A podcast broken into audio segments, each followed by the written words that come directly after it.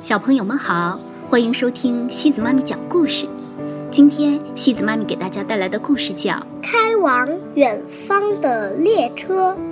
这个故事是由美国的伊夫邦廷和罗纳德西姆勒共同创作的，由刘青燕翻译。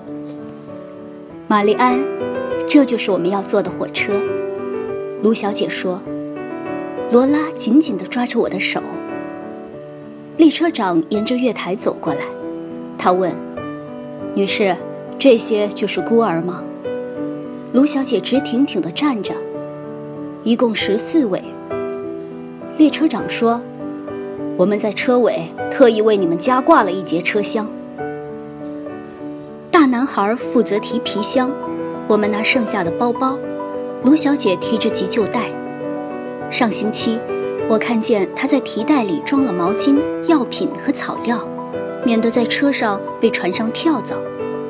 当然，我们这些圣克里之家的小孩不会有跳蚤，但是从别的收容所和街上来的小孩就很难说了。去找收养家庭吗？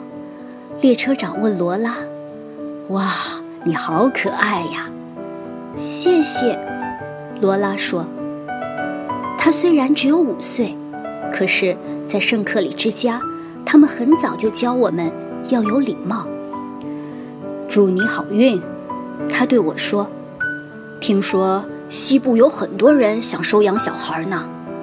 卢小姐说：“没错，不过今年到西部去的人没有去年多。”列车长又说：“一八七七那年的孤儿人数最多。”我们上车了。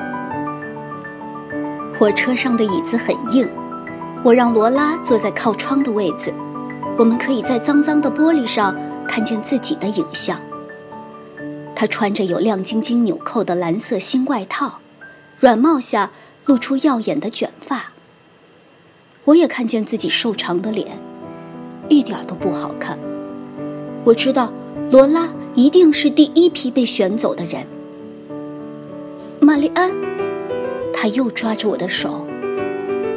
他们会不会相信我们是姐妹？我们看起来不太像，可是我不要和你分开。如果他们要把我们分开，我们就别去。嘘，我轻轻出声。但是卢小姐已经听见了。你们说什么？她问。就算假装姐妹也没用。他的语气缓和下来，挺好。大多数人只要一个小孩，不要因为惹人不高兴搞砸这件事。没关系，我对自己说。我的手指慢慢滑进口袋，摸着那根柔软的羽毛。他会在那里，他一定会要我。火车开动了，我们快速平稳地前进。经过货车厂，许多旧房子，一排排晾在屋外的衣服、仓库，然后进入乡间。那里有好多树，树上结满了苹果。我知道苹果长在树上，却从来没有见过。卢小姐要我和另一个大女孩拉起毯子，隔开男孩和女孩。她打开其中一个行李箱，把旧衣服递给我们。要我们换衣服，他说：“我们可不希望你们在第一站就看起来脏兮兮的。”然后，他拉着毛毯让我们换衣服。我们把新衣服叠好，放进皮箱。过了一会儿，我们用卢小姐带来的面包做三明治，还喝了很浓的罐装牛奶。天黑后，我们就互相倚靠着。坐在位子上睡觉。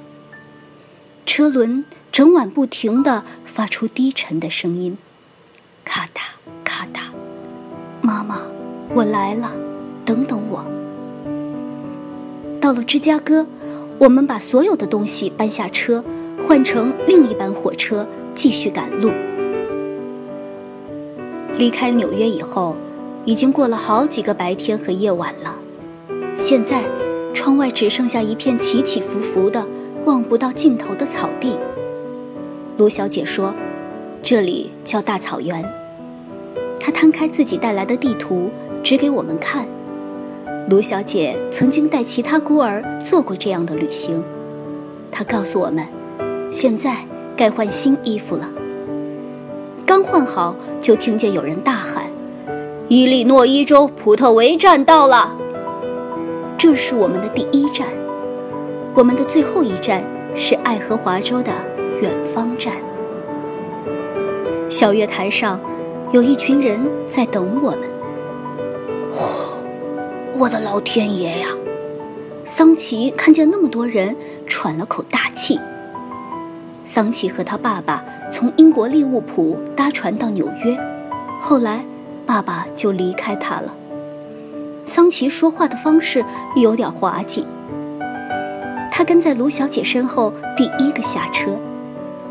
月台上有个男人，他有一台用三脚架支撑的大相机，那里还有几匹马、马车和汪汪叫的狗。我一看就知道。妈妈不在那里，她可能在更西边的远方。有个男人带我们去市政厅，所有人都跟在后面，好像在游行。卢小姐小声叮咛：“微笑啊，高兴一点儿。”我们坐在台上的椅子里，镇里的居民打量着我们，他们隔着外套摸摸男孩们的肌肉，喃喃地说。这个不错，他可以帮忙收割之类的话。桑奇和另外两个大男孩很快就被领走了。他大声地对我们说：“再会了，朋友们。”马威被一个瘦小的太太挑中。马威又高又壮，圆圆的脸上有个非常甜美的酒窝。杜莎。那个瘦小的太太对另一个瘦小的太太大叫：“你看我挑的这个女孩，她一定可以帮我做不少家务事。你也该为你们家挑一个。”卢小姐边签同意书边说：“马薇是个可爱的女孩，对她好一点。”她紧紧的抿着嘴。我们会派人来看这些孩子过得好不好，小姐。你认为我不会好好待他吗？你是这个意思吗？那位太太瞪着卢小姐，要我把它还给你吗？卢小姐默默地把同意书交给他，那个瘦小的太太就带着马威离开了。有对夫妻在我们面前停下来，我的膝盖一直在发抖。那个女人有个柔软的皮手桶。男人拄着金色把柄的手杖。哦，赫伯特，你看这个小女孩多可爱呀！女人微笑地看着罗拉。赫伯特，我们选她好不好？罗拉紧紧地拉着我的手，小声说：“她是我姐姐，如果你们要我，能不能也要她？拜托嘛！”哎呀！那个女人看着卢小姐，我们没办法两个都要，我们只想要一个小女孩。那当然，她们不是姐妹，只是朋友。卢小姐很快地说：“罗拉，快站起来！玛丽安，你帮帮她。”我必须很用力，才能把罗拉的手指掰开。那个女人弯下腰：“你知道马车上有什么东西在等你吗？小狗哟。”送给你的，罗拉哭着说：“我我不要小狗，我要玛丽安。”卢小姐和那对夫妇签了同意书，他们就把罗拉带走了。罗拉一直哭，不停的回头看。我也哭了。不过，我倒觉得自己没被挑中是件好事。我必须等妈妈。她把我留在圣克里之家那天，蹲在台阶上对我说：“她会回来接我。”她当时在吉尔森鸡肉工厂工作，头发上沾了一根白色的羽毛。我拿下那根羽毛，轻轻地贴在脸颊上。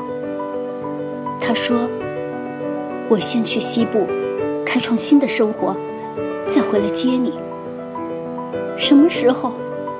妈妈，你什么时候来接我？泪水从我的脸颊滑落，粘住了羽毛。他说：“圣诞节以前，我已经等了好几个圣诞节。现在，我也要去西部了。剩下我们九个小孩又回到火车上。卢小姐要我们继续穿着这身好衣服，因为很快就到下一站了。到了吉尔本，我们在一间五金行前排好。有个男人说。”我还以为普特维镇的人把强壮的男孩都挑走了，幸好，艾迪只有七岁，但是他被挑中了。有个会倒立，还会从别人耳朵里变出扣子，逗得大家哈哈大笑的男孩，也被挑中了。火车装好木材和清水后，我们这些没被挑中的孩子又回到车上。卢小姐擦干眼泪说。再怎么样，也比待在纽约的街头流浪好啊！你们大多数都会找到很好的家庭。苏珊说：“我们才没有在街头流浪呢。”苏珊和罗拉一样，只有五岁，可是她一点都不可爱，又没有礼貌。她也住在圣克里之家。我们没办法永远照顾你们呢。卢小姐用白手帕擤了擤鼻子。我们必须空出房间给其他需要帮助的孤儿。苏珊做了个鬼脸。下一站是葛洛法，等我们的人不多，妈妈也不在那里。她到底在哪里？她应该知道我可能在这列火车上，因为卢小姐说所有的报纸都报道了我们的事。圣克里之家的孤儿上路了，小孩需要收养家庭。报纸列出了每一站的站名，我相信妈妈一定就在其中一站等我。等等我，妈妈，我来了。在圣克里之家，每天晚上我都希望自己的思念能穿过黑暗，飞到远方的妈妈身边。妈妈，你不必来接我，我就要去找你了。但是。他在哪里呢？到了葛洛法，他们要我们在铁道旁排成一行。苏珊嘟着嘴抱怨，她说新靴子把她的脚弄得好痛。有对面容和善的男女走到人群面前。苏珊一看见他们就不再抱怨，她露出笑容，张开双臂，她大声恳求：“妈妈，爸爸。”女人捂着胸口说：“哦，詹姆斯，他在叫我们呢。”男人一把将苏珊搂进自己的臂弯。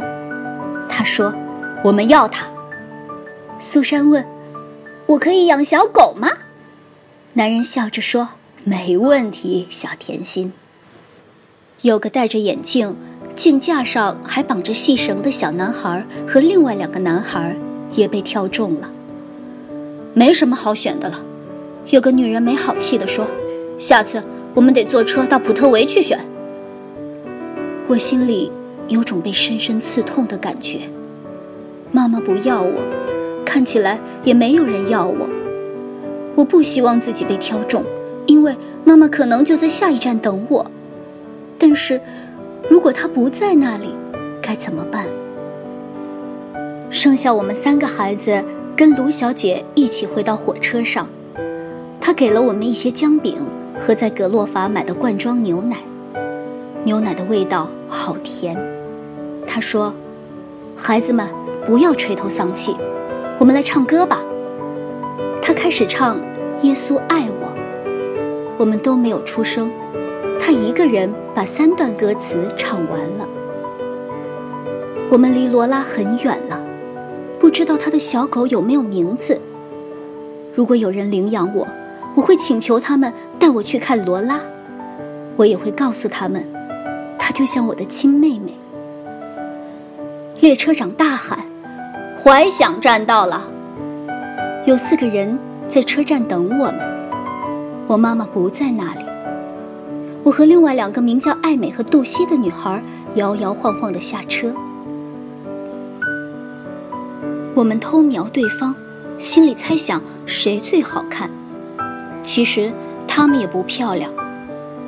我喉咙里还留着牛奶的甜味儿，有点想吐。有对夫妇带走了艾美和杜西，买一送一，真划算。那个男人开玩笑地说：“虽然这根本不是什么买卖。”卢小姐向另一对夫妇说：“玛丽安很会带小孩哦。”她的语气有几分恳求的意味儿手中紧握着最后一份同意书，那份属于我的同意书。男人粗声粗气地说：“我太太会照顾我们的小宝宝。”我们只是过来看看，女人说。不过，她从袋子里拿出一个苹果给我。拿着吧，孩子。谢谢你。我低头看着苹果，泪水模糊了我的视线。火车的汽笛响了，我跟着卢小姐一起上车。我知道，只剩下一站。最后一站了。卢小姐说：“我应该把苹果吃掉。”她带了毛巾，可以帮我把手擦干净。但是我说：“我现在什么也不想吃。”我们看着窗外，没有说话，也没唱歌。卢小姐要我脱下帽子，她帮我梳头。她说：“这条路一直下去。”有间不错的旅馆，如果下一站没有人，呃，我们就继续前进。我很高兴有人陪我，回程的路上有个伴儿也不错。列车长大喊：“远方站到了！”真是个奇怪的站名，好像他觉得自己真的很远，好像他觉得自己不属于这里。我戴上帽子，手不停地发抖。有对夫妇站在马车旁等待。那个女人矮矮胖胖，像个圆圆的饺子。她穿着一件厚重的黑色洋装，戴着一顶塌塌的男人的黑帽子。她不是我妈妈。卢小姐轻声问：“玛丽安，准备好了吗？”我缩在椅子的一角，还没。我小声说：“还没有。”卢小姐牵着我的手下车。那个男人很高，有点驼背，他脱下帽子。女人仍然戴着帽子。他们看起来很老。女人手里拿着木头做的小火车头。男人问卢小姐：“你们就是？”“哦，是的。”卢小姐用手肘把我轻轻推向前一步。她是玛丽安。只剩……女人把话咽回去。我知道他要说：“只剩下他吗？”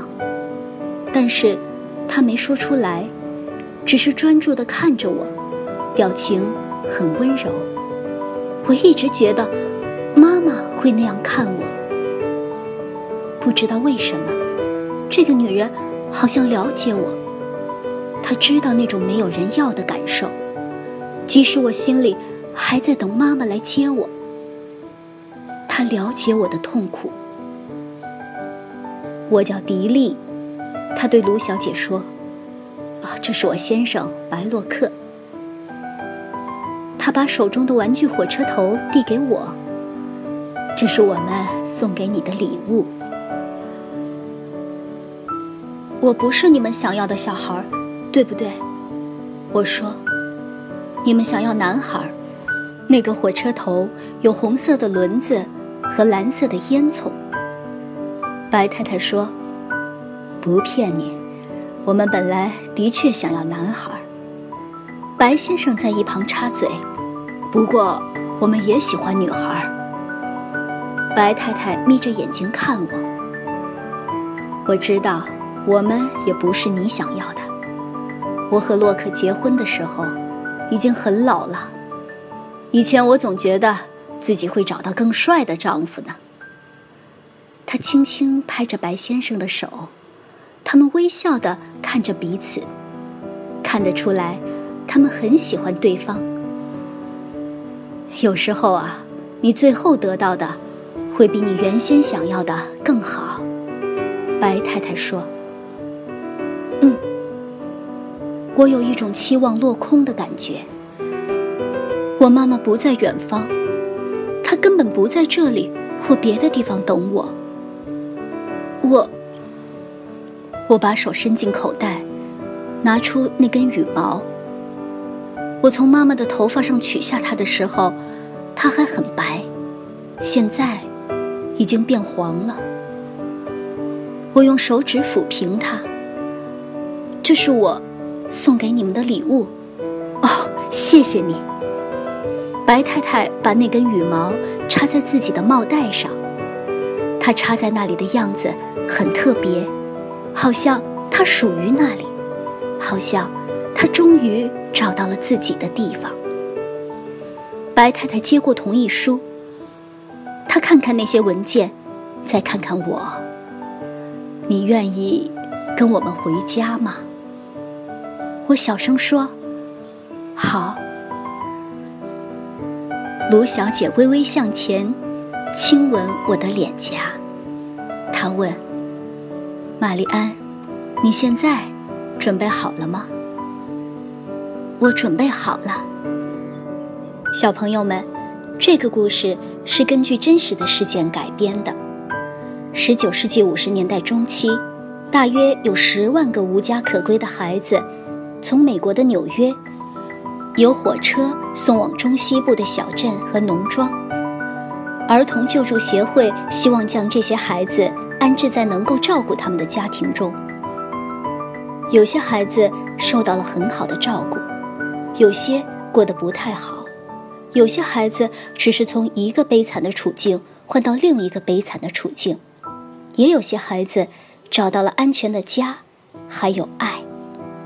好了，小朋友们，今天的故事就到这里了。如果你喜欢今天的故事，别忘了转发给朋友们哦。每晚八点半，故事时光机见，晚安。